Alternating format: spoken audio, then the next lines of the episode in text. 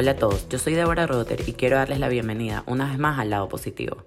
Hoy vamos a hablar de upcycling de textiles y cómo esto puede ayudar a nuestro planeta. Pero, ¿sabes qué es upcycling? ¿Sabes cómo puede ayudar a nuestro planeta? Sinceramente, yo no tenía ni idea, no sabía ni siquiera qué era este término. Y lo que sí les puedo adelantar es que una vez que empecé a leer y vi las cifras y mm, vi como las conclusiones, me dejaron loca. Entonces, el episodio lo voy a hablar con Alejandro Torún y no me quiero adelantar mucho porque lo explica todo perfecto, pero sí quiero dejarles como que con la definición de lo que es upcycling, que generalmente se entiende como un enfoque de moda circular basado en el diseño, donde el material de desecho textil anterior o posterior al consumo se reutiliza para crear nuevas piezas o prendas. Entonces, lo que hablo con él es qué está pasando a nivel mundial en el mundo textil, qué implicaciones tiene en nuestro planeta y cómo nosotros, como consumidores, podemos poner de nuestra parte para mejorar esta situación. Entonces, como les comentaba, tengo la suerte de hablar con Alejandro Torún, que es cofundador y CEO de Loom, una aceleradora de marcas que conecta marcas de impacto social y ambiental con mercados más dinámicos del mundo a través del comercio electrónico y el retail. Dentro de Loom desarrolló la marca Mima, de textiles sostenibles y trabaja con más de 10 marcas como My We Care, Wakami, Don't Worry y Nolé. Alejandro es el fundador de Baobab, una empresa social que elabora productos naturales para el cuidado personal y que lleva jabón y educación en higiene a escuelas en Guatemala. Actualmente es miembro de la Junta Directiva de Sistema B Centroamérica y Caribe y Grupo REM, Alejandro ha trabajado anteriormente en finanzas, administración y marketing en varias empresas en Guatemala y los Estados Unidos y se ha desempeñado como miembro de la Junta en varias organizaciones y proyectos sin fines de lucro. Alejandro tiene una licenciatura en Economía con especialización en inglés de la Universidad de Texas en Austin.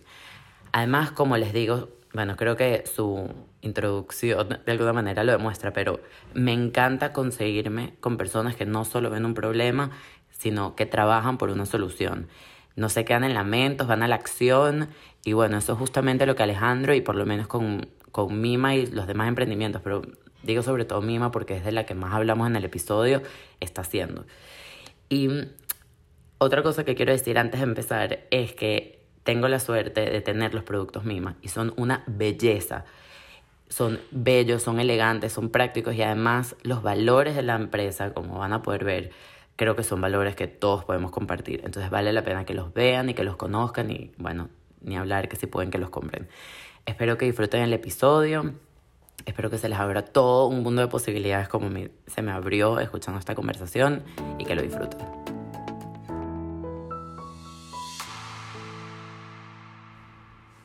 No es mentira cuando dicen que los detalles hacen la diferencia, sobre todo si esos detalles son ejecutados a la perfección, con creatividad, profesionalismo y el mejor estilo. Por eso quiero hablarles de Artbeat Designs, estudio boutique en Miami que se especializa en el diseño personalizado de obsequios, eventos, mesas de postres, diseño gráfico y todo lo que puedas imaginar. Sus dueños te ayudan a aterrizar ideas y llevar a la realidad eso que tanto sueñas de forma cercana, amigable y te garantizo que sus ideas te dejarán asombrado. Para mayor información puedes encontrarlas en Instagram como arroba artbeatdesigns. Hola Alex, gracias por estar aquí conmigo hoy. No, gracias a ti. Un gusto por estar aquí conversando. Me emociona muchísimo el tema de hoy, me emociona muchísimo la historia y me emociona muchísimo saber que llegué a, a ti gracias a mm. amigos de hablar en voz alta, que a veces uno se queda como que sus ideas y sus proyectos para uno, pero definitivamente cuando uno empieza a compartir con los demás se abren puertas increíbles. Entonces estoy súper agradecida de poder tenerte acá y hablar sobre este tema que me parece tan importante que todo el mundo lo conozca y quiero que sea así para todas partes del mundo, que son los textiles upcycled, ¿verdad? Em, pero antes, siempre me gusta que mis invitados cuenten su historia, quién eres y cómo llegaste además a trabajar en esto, en Mima. Buenísimo. No, bueno, eh, te cuento rápido, así un poco corto, pero eh, soy guatemalteco, nací en Guatemala, vivo en Guatemala y he pasado por muchas etapas de mi carrera. Estudié en Estados Unidos, luego trabajé un tiempo allá, viajé bastante, luego vine de regreso a Guatemala y justo eh, después de nueve años de estar fuera y en mi primer trabajo al venir, el día, creo que fue dos días después de que volví, después de todo este tiempo, fue trabajar con mi tío en, en la fábrica textil y la empresa textil que fundó mi abuelo eh, con, con un socio hacia uh, en, en los 50 y estuve ahí un tiempo, luego salté muchas otras cosas en mi carrera.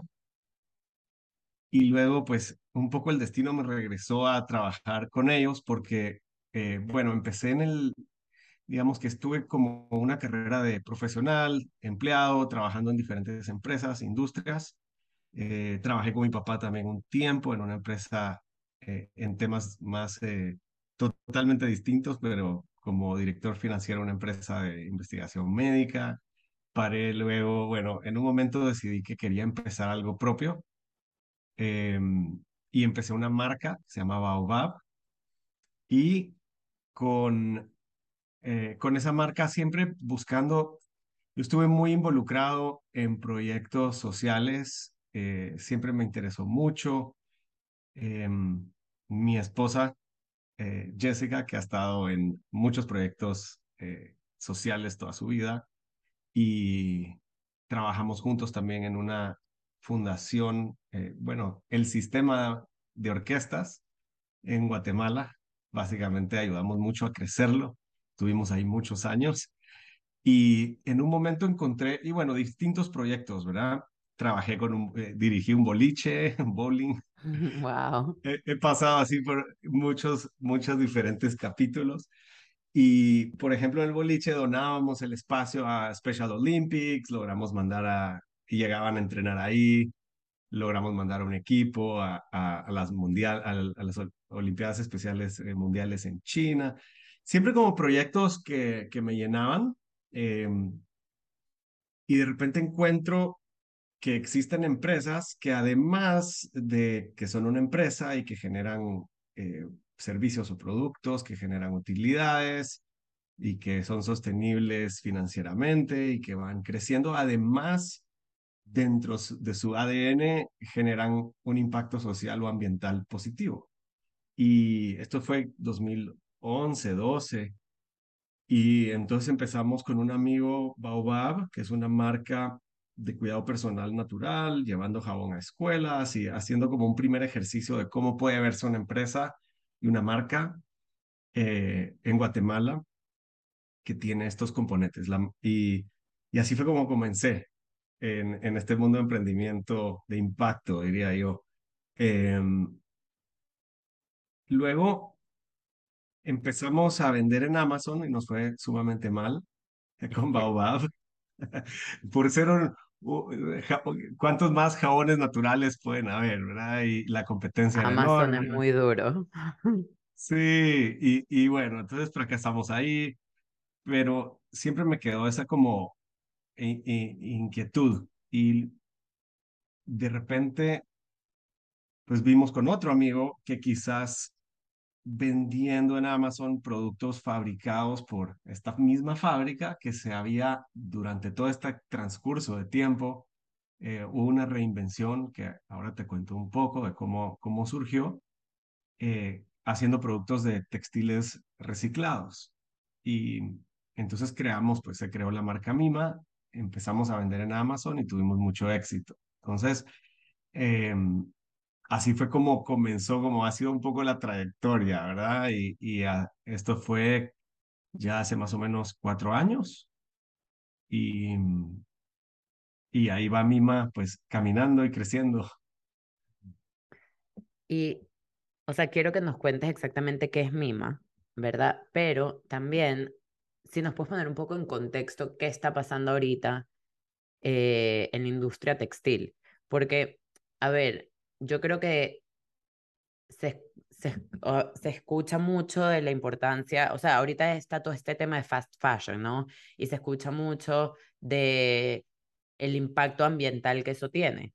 Pero creo que uno en realidad no entiende el impacto, o sea, porque a veces te lanzan como que números que no entiendes en realidad la magnitud de lo que eso significa.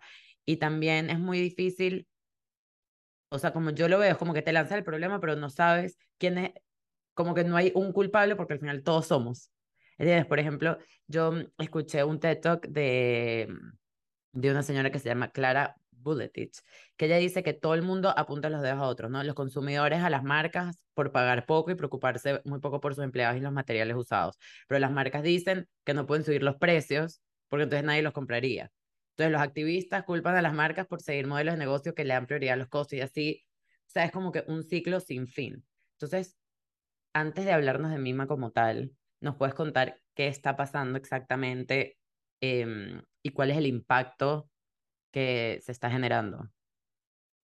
Sí, definitivamente la industria textil, pues eh, en gran parte por eso que mencionas de los hábitos de consumo, particularmente de países eh, desarrollados, en donde el fast fashion es un tema real y permanente casi, en donde se consume una cantidad de artículos textiles que no se, en realidad no se, no se necesitan. Claro. Y eso ha generado que exista una producción o una sobreproducción en el, y un porcentaje más o menos o sea, estos son números, por favor, no, no, no soy, no es como una referencia, ni mucho menos, simplemente es como para tener un contexto, pero alrededor del 50% de los textiles son de algodón, eh, no sé, pero quizás el otro 50% casi es poliéster que viene de,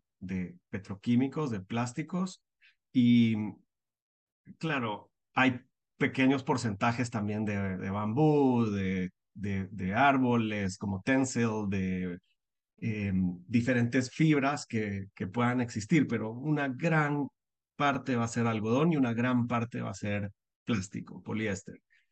Y estas dos fuentes, pues, son muy contaminantes y muy, tienen un impacto ambiental muy fuerte, ambas. Algodón, por ejemplo, a pesar de que emplea a muchas personas en el planeta. Se estima que es alrededor de 250 millones de empleados, de personas que viven creciendo o trabajando el algodón en el mundo. Y bueno, toda su historia que sabemos eh, eh, muy clara en Estados Unidos particularmente sobre la esclavitud y eh, trae una carga muy pesada históricamente. Y lo que pasa es que el algodón es una fibra espectacular. Es una planta que tú siembras su flor tiene una fibra larga, suave, fácil de, eh, de spin, de eh, torcer y convertir hilos y tejer y hacer pues, distintos tejidos textiles que son excelentes. Eh, te cubren el cuerpo, lo usas para dormir, y, cualquier cantidad de usos. El problema es que es una de las, si no la siembra más sedienta, que requiere mucha, mucha agua. También requiere muchos pesticidas. Alrededor de un 15, 17% de los pesticidas del mundo son usados solo para crecer algodón. El, eh, además de, para, digamos que producir un kilo de algodón, alrededor de 20 mil litros de agua son necesarios eh, para poderlos. Entonces tienes lugares en siempre en países, mucho en países de subdesarrollo. Estados Unidos es un gran productor, pero también tenemos grandes producciones en Asia y en, distintas, distintas partes del mundo, Sudamérica, pero siempre es pues poblaciones que se van a ver afectadas por una gran cantidad de, de pesticidas en el ambiente y además eh, una falta de agua porque se utiliza para estas siembras. Por ejemplo, una t-shirt más o menos requiere la misma cantidad de agua de lo que una persona bebe durante dos años y medio, para poner un contexto. Sí. o sea, es mucha agua. Y porque uno dice 20 mil litros, es tan abstracto el número que no lo puedes visualizar. Y por otro lado, los, los textiles de plástico, de poliéster, que también es una fibra espectacular, súper resistente, toda la ropa deportiva lo tiene. Em, también se está reciclando, pero ahora te cuento un poco cómo, cómo el mundo está empezando a, a, traer soluciones, pero el problema con el poliéster es que, bueno, primero para, para producirlo es petróleo y se produce muchos eh, CO2. Algodón, perdón, agregando nada más al algodón, el 10% de las emisiones del planeta son de textil, de la industria textil, incluyendo algodón, incluyendo poliéster. Toda la, la industria textil es la segunda más contaminante después de la industria petrolera en el planeta. Entonces, y muchos también por transporte, o sea, es todo combinado. Pero el poliéster, pues viene del petróleo y uno de los problemas más grandes es eh, los microplásticos. Cuando uno lava la ropa que está hecha de poliéster, cada lavada que haces suelta microplásticos que van a pasar, no los van a poder, van en el agua eh, y no en los drenajes. Las plantas de tratamiento no las pueden capturar o filtrar porque son tan pequeños y eventualmente van a parar en ríos, lagos y mares. Y entonces es un, es un problema real porque se ha encontrado que eh, los peces, cualquier cantidad de peces ya tienen micro, microplásticos adentro en su, en su metabolismo y, en sus, en sus, y cuando lo comemos pues estamos de alguna manera ingiriendo plásticos. Eh, entonces, para, principalmente para textiles que vas a lavar mucho, es un problema eh, este. Eh, entonces, ese es un poco el impacto que es enorme. Además, la, la cantidad de basura, que es donde nosotros trabajamos más, el desperdicio postindustrial, cuando se produce, por ejemplo, unos jeans, el 15% de la tela que para en, para en el piso de las maquilas de las fábricas donde se corta y se, se cose el producto final, porque se cortan retazos para hacer la forma del, del jeans, de la camisa, de lo que sea. Y normalmente estos retazos pueden parar en vertederos, en, en landfills, pueden parar siendo incinerados para generar energía, que se queman, o solo incinerados para desaparecerlos, o en algunos casos pues se trituran y se hace un downcycling, que es un, reciclaje para, por ejemplo, se rompen alguna fibra para usar como insulación eh, de temperaturas en construcción o en diferentes usos, o se hace un upcycling, que es lo que estamos haciendo nosotros, que uh, usas ese material y para convertirlo en nuevos hilos y en nuevos productos nuevamente eh, llevados al mercado. Y entonces es, es 15% de, los, de la producción del mundo textil para en la basura. Eh, aparte, pues está todo el desperdicio post-consumo que hay. Entonces es, es, una industria muy grande con mucho, mucho impacto. Yo justo estaba escuchando en unas entrevistas que mm, dicen que, ponte, yo hago limpieza de closet, ¿verdad? Y lo dono. Aquí, por ejemplo, en Estados Unidos a Goodwill, cosas así. Goodwill primero tiene un límite, ¿no? No, no y no recibe todo. Entonces todas esas cosas las botan, queda ahí. Y básicamente lo único que hace es quedarse, o sea, no, se hace absolutamente nada con eso, simplemente se queda ahí, como que, no sé, pudriéndose. Y entonces, claro, cuando tú crees que lo estás donando y le estás dando un segundo uso y está tampoco, ¿no? Sí, mira, increíble que mencionas eso. En Guatemala particularmente hay un caso súper interesante. Aquí me estoy desviando un poco, ¿verdad? Del, del tema, no, pero me encanta. hay una empresa que es espectacular, se llama Megapaca. Ellos importan ropa usada de Estados Unidos. En Guatemala se importan mucho las pacas. Eh, esta empresa lo está haciendo a un nivel profesional formal. Eh, creo que tienen más de 100 tiendas entre Guatemala, El Salvador, Honduras procesan la, la, la, ropa, la lavan, la organizan la, y, la, y tienen tiendas retail grandes donde revenden esta ropa. Wow. Entonces, hemos visto incluso, puedes ir a una de estas tiendas y de repente ves una t-shirt made in Guatemala que se exportó a Estados Unidos, la compró una persona, la usó una vez, literalmente, la donó en Goodwill o en cualquier otro lugar, Megapaca o alguna de las pacas las compra y regresaron a Guatemala a ser vendidas en el mercado. De verdad, qué locura. Y me llama la atención, o sea, yo entiendo que los precios deben ser mayores que los que ¿Entiendes? Estas marcas así de fast fashion que estábamos hablando, que, que estas telas que a lo mejor ya están acostumbradas a hacerlo de alguna manera, ya tienen la maquinaria y todo. Yo entiendo que no todo el mundo pueda, pero sí sé que hay muchas marcas de lujo y hay muchas marcas que ya de por sí son caras, ¿verdad? ¿Por qué no implementar esta tecnología? ¿Por qué no usar estas telas? ¿Por qué no todo el mundo lo está haciendo?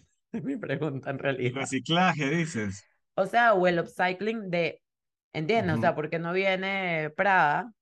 ¿verdad? Que ya de por sí, bueno, Prada por decir uno, ¿no? No es que, eh, y hace esto de manera que reutilizan su incluso su propia ropa, si no quieren usar otra, ¿me entiendes? O sea, como que ujú. ¿por qué no todo el mundo está anotándose en esto cuando se- creo que ya hay un entendimiento de lo que está pasando? Yo creo que en general, cuando quieres hacer las cosas bien, eh, social y ambientalmente, normalmente es más difícil. Ahora es más fácil ir a una fábrica en Bangladesh y le dices, yo quiero 50 mil camisas de estas, 100 mil de estas, dale. Va a ser más barato, va a ser más rápido, va a ser más fácil. Eh, reciclar no es fácil y existen marcas, por ejemplo, Eileen Fisher es espectacular y ellos sí tienen programas de reciclaje. Eh, Patagonia utiliza mucho material reciclado, más de, del PET. Ellos reciclan mucho eh, desde botellas de PET reciclado, rPET, hasta ¿Qué es eh, eso, perdón? fishing. Eh, las botellas de plástico, de agua o de Pepsi. Coca-Cola, que se reciclan, se, pasan un proceso de reciclaje y se vuelve, se convierte fibra de nuevo. Eh, existe rPET es lo más reciclado, es lo más reciclable, es lo más fácil. Igual es genial porque estás eliminando plástico de, de los landfills y del mar, mucho para en el mar. Eh, existe también en Patagonia una compañía que se llama Bureo, basados en Chile, que están reciclando eh, los, las redes de pesca, los fishing nets. Entonces sí existen proyectos increíbles, pero quizás no a la escala que se requiere. En parte lo que estamos tratando de hacer con Mima es poder, nosotros lo que hacemos es Ajá. No, reciclamos. quiero que me cuentes todo desde el principio porque es un proyecto bellísimo. Buenísimo, pues bueno, todo comienza con esta fábrica que empieza en los 50 y en el 2008, 9 más o menos, eh, mi tío y mis primas que manejan y trabajan en esta fábrica empiezan el proceso de utilizar fibras eh, cortas, empezar a utilizar fibras más cortas de algodón, este es 100% algodón, para el precio del algodón subió demasiado, entonces empezó a rehusar mucho después de la crisis, entonces empieza a rehusar la, la fibra del propio desperdicio de la producción de esta planta para bajar costos. Y empiezan a hacer experimentos en la hilatura, logran hacer hilos de buena calidad y empiezan entonces a comprar desperdicio de otras hilaturas y em empiezan a ver, ok, entonces ahora ¿qué hacemos? ¿no? Eh, ya tenemos esta, esta materia prima, lo estamos sabiendo usar muy bien. Eh, es muy difícil encontrar fábricas que hagan 100% algodón y que, con un porcentaje muy alto de reciclados de algodón. Normalmente el reciclaje se le agrega poliéster porque la fibra poliéster es más dura, más larga y te permite reciclar más. Entonces, parte del proceso, digamos, de la magia que se logra en esta fábrica, se crea The New Denim Project, que es un, un proyecto dentro de esta empresa para reciclar. Y en Guatemala, nuestra principal exportación número uno en el país es ropa, es eh, textil.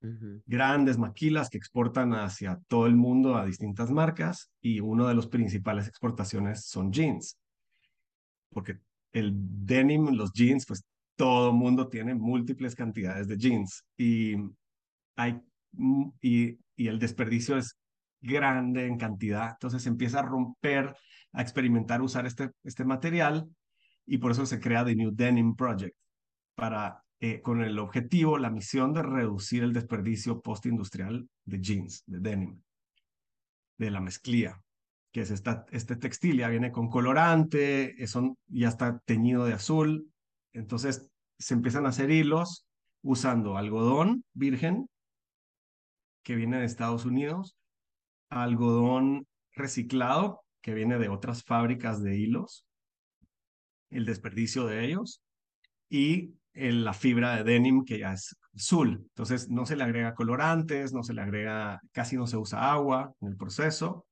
y se empieza, se logra llegar hasta un 80% de, de material reciclado y 20% de material virgen. son grandes cantidades de reciclado que se están usando. Claro. Y con eso pues se hacen hilos y con esos hilos se hacen distintas telas y con esas telas pues podemos hacer una cantidad de productos. Sí, ustedes en Mima venden, eh, o sea, lo que yo vi, dime si hay que agregar algo, pero venden servilletas, venden delantales eh, em, individuales para las mesas, manteles, ese tipo de... Sí, digamos que Mima es un cliente de The New Denim Project, somos un cliente de New Denim Project, obviamente trabajamos muy de cerca y hacemos una línea de textiles para hogar, cocina y mesa. Básicamente es lo que es Mima. Entonces, toallas de cocina y, como un producto, como una marca de consumo. Y The New Denim Project, pues, fabrica productos para muchas marcas, desde Mima hasta eh, Ralph Lauren, hasta eh, Crate Barrel y, y Westel. de clientes que han comprado las telas o productos terminados. Y pues con Mima siempre fue ese ejercicio, ¿cómo podemos construir una marca 100% fabricada, 100% eh, con, producida por, este, por esto, este proceso de reciclaje, con el fin de y la misión de crecer también el volumen de, de la fábrica y crecer el volumen de material que se pueda reciclar localmente y digamos que eliminar o reducir considerablemente mientras más crecemos, más desperdicio estamos reduciendo de, de los vertederos y... Claro. Me encanta cuando la gente no se queda en el problema, sino que busca una solución. Y me encanta más que me mencionaste muchísimas marcas que yo no tenía ni idea que estaban, o sea, que participaban en, en proyectos de, o sea, de reciclaje, cada uno a su manera sea, por ejemplo, yo sé que hay una venezolana que se llama Patricia Hermecheo, que ella tiene también en una, empresa que se llama Awesome Tex, que mm, ella hizo una línea con Nike, de, o sea, de un hilo que hizo una línea con Nike. Entonces, o sea, como que le entra a uno un fresquito de esperanza al ver, ¿sabes? Este tipo de iniciativas que, bueno, es verdad que está este problema, pero también es verdad que hay mucha gente que está haciendo su mayor esfuerzo. Entonces, yo también te quiero preguntar a nivel individual, a nivel personal, ¿qué crees que podemos hacer? O sea, porque también partiendo de la realidad, ¿entiendes? O sea, es yo creo que es mentira que la gente no se va a, comprar, no sé, un vestido nuevo si tiene una fiesta importante. O sea, hay ciertos hábitos que son difíciles de romper. Entonces, ¿qué crees que podemos hacer a nivel individual? Así eh, definitivamente uno puede creer que lo que yo hago no, no tiene suficiente impacto, soy solo una persona, no voy a poder de verdad mejorar las cosas, pero la realidad es que sí.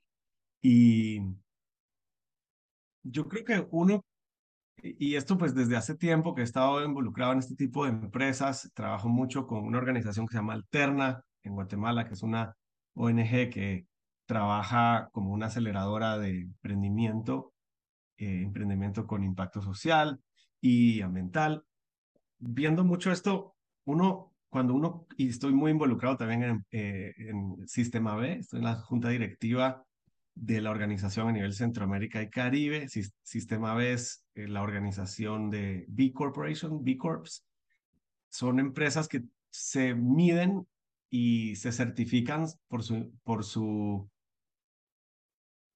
cómo están eh, trabajando a, nivel social, con sus empleados, con medio ambiente, qué tipo, y, ha crecido muchísimo el movimiento. Entonces yo creo que, y ellos tenían un, una campaña en eh, B Corp que era como que uno puede votar con su compra. Tú votas con tu compra. Al final, es cada vez que compras un producto, somos todos consumistas y estamos consumiendo productos que, algunos son de primera necesidad, otros no. otros son de lujo, pero siempre estamos eligiendo a quién le estamos dando nuestro dinero. Y cada vez más es más transparente la información y cada vez más hay más marcas de, que tienen valores muy claros y que tienen transparencia en, por ejemplo, como decíamos, Dean Fisher o Allbirds o Patagonia, etcétera. Hay muchas marcas que se han certificado B Corp o Fair Trade, USDA Organic. Cualquier tipo de sello ayuda mucho a tomar decisiones en, en compra. Y la tendencia es que cada vez más la gente está comprando más y más y más este tipo de marcas. Y cuando tú compras eso, estás votando, estás eligiendo qué tipo de marca y qué tipo de empresa quieres que exista. Aunque sea micro, yo una sola persona. Por un lado, yo diría escoger a quién le doy mi dinero. Y podemos, todos tenemos la capacidad de hacerlo muy fácilmente. Eh, por otro lado, que es un poco más difícil, pero hay que cambiar un poco los patrones de, de, de hábitos. Eh, no, y hay cosas que han sido tan visuales que para mí son interesantes, como por ejemplo eh, la pajía, el, ¿cómo se cómo dice? El, el pitillo. el pitillo en la nariz de una tortuga, que todos vimos esa imagen hace años y desde ese entonces se ha reducido considerablemente el uso de pitillos en el planeta. Em, o single use plastics, eh, cualquier tipo de, ¿cómo puedo sustituir? Sustituir, reducir, no comprar tanto, eh, comprar menos, usar menos, reusar y sustituir. Entonces, en vez de usar, nosotros estamos haciendo ahora un producto que en vez de usar eh, servilletas de papel, pues uses más una servilleta de tela y la reuses y la reuses y la reuses. Eh, tiene menos, es más importante sustituir plástico porque el papel, quiera que no, se va a, biodegradar, pero el, el, plástico no. Entonces también, en vez de usar productos de plástico, ¿qué puedo usar? Cada vez hay más sustitutos, más opciones. Y en ropa lo mismo, o sea, yo creo que el los microplásticos y poliéster es algo que uno no sabe normalmente, pero es algo muy fácil. Algo muy fácil de cambiar. En vez de usar una t-shirt que tiene polycotton, porque muchas veces son blends, compras uno que sea 100% cotton. Y si es reciclado, pues mejor. Y si es organic, mejor, porque al ser orgánico no utilizó eh, pesticidas o fertilizantes sintéticos que pueden dañar el ambiente. Y así, la verdad que es interminable, pero hay marcas impresionantes que de verdad han hecho empresas que están haciendo mucho y, y bueno, poco a poco, y la, el movimiento Zero Waste ha crecido mucho.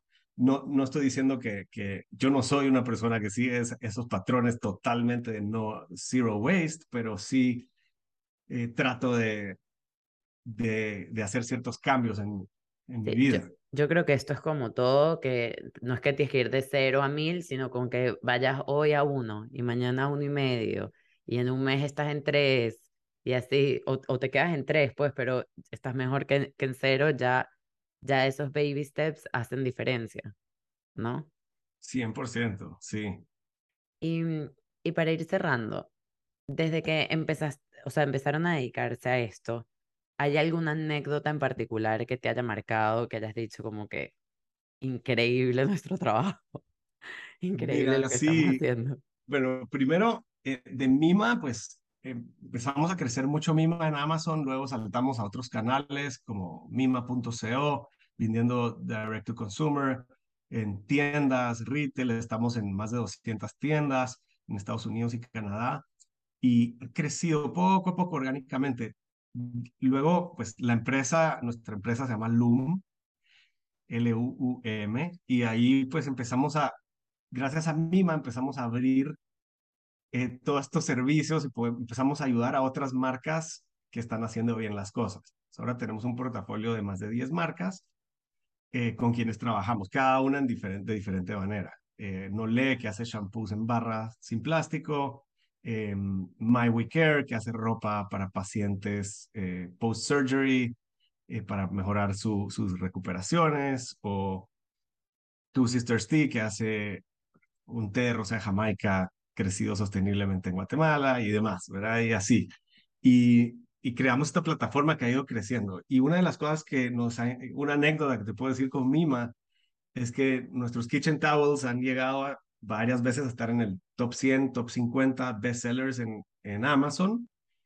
Y lo interesante es que muchas veces en esos top 50, top 30, dependiendo de, de cómo hemos logrado subir, eso es muy, va, es muy dinámico, va cambiando, pero siempre somos el más caro de, de los 30 o 50 o de los 5 más caros de todo y es porque o sea, hacer las cosas como lo hacemos nosotros es un poco más caro, como te decía, es más difícil, pero aún así existe un mercado que está dispuesto a pagar ese premium por la historia y obviamente es un producto que funciona y demás. No, Entonces, y es para bello. nosotros ha sido como, ha sido como, wow, no lo podemos creer que esto está funcionando así. Y bueno, hemos estado en Good Morning America y en, y en, bueno, en diferentes lugares vendiendo trapos de cocina. O sea, al final no, no estamos haciendo Pero es que creo nada que, más. Creo que venden algo más. Venden una historia y venden una intención y, y,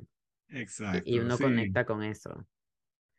De verdad que muy agradecida de haber podido tener esta conversación, aprendí demasiado y estoy segura que mucha gente también, porque es, o sea, no solo las marcas que están, que están ocupándose, sino el impacto que realmente tiene lo que estamos haciendo. Y de verdad que un millón de gracias. Gracias a ti. No, un gusto poder compartir aquí un poquito. Encantado.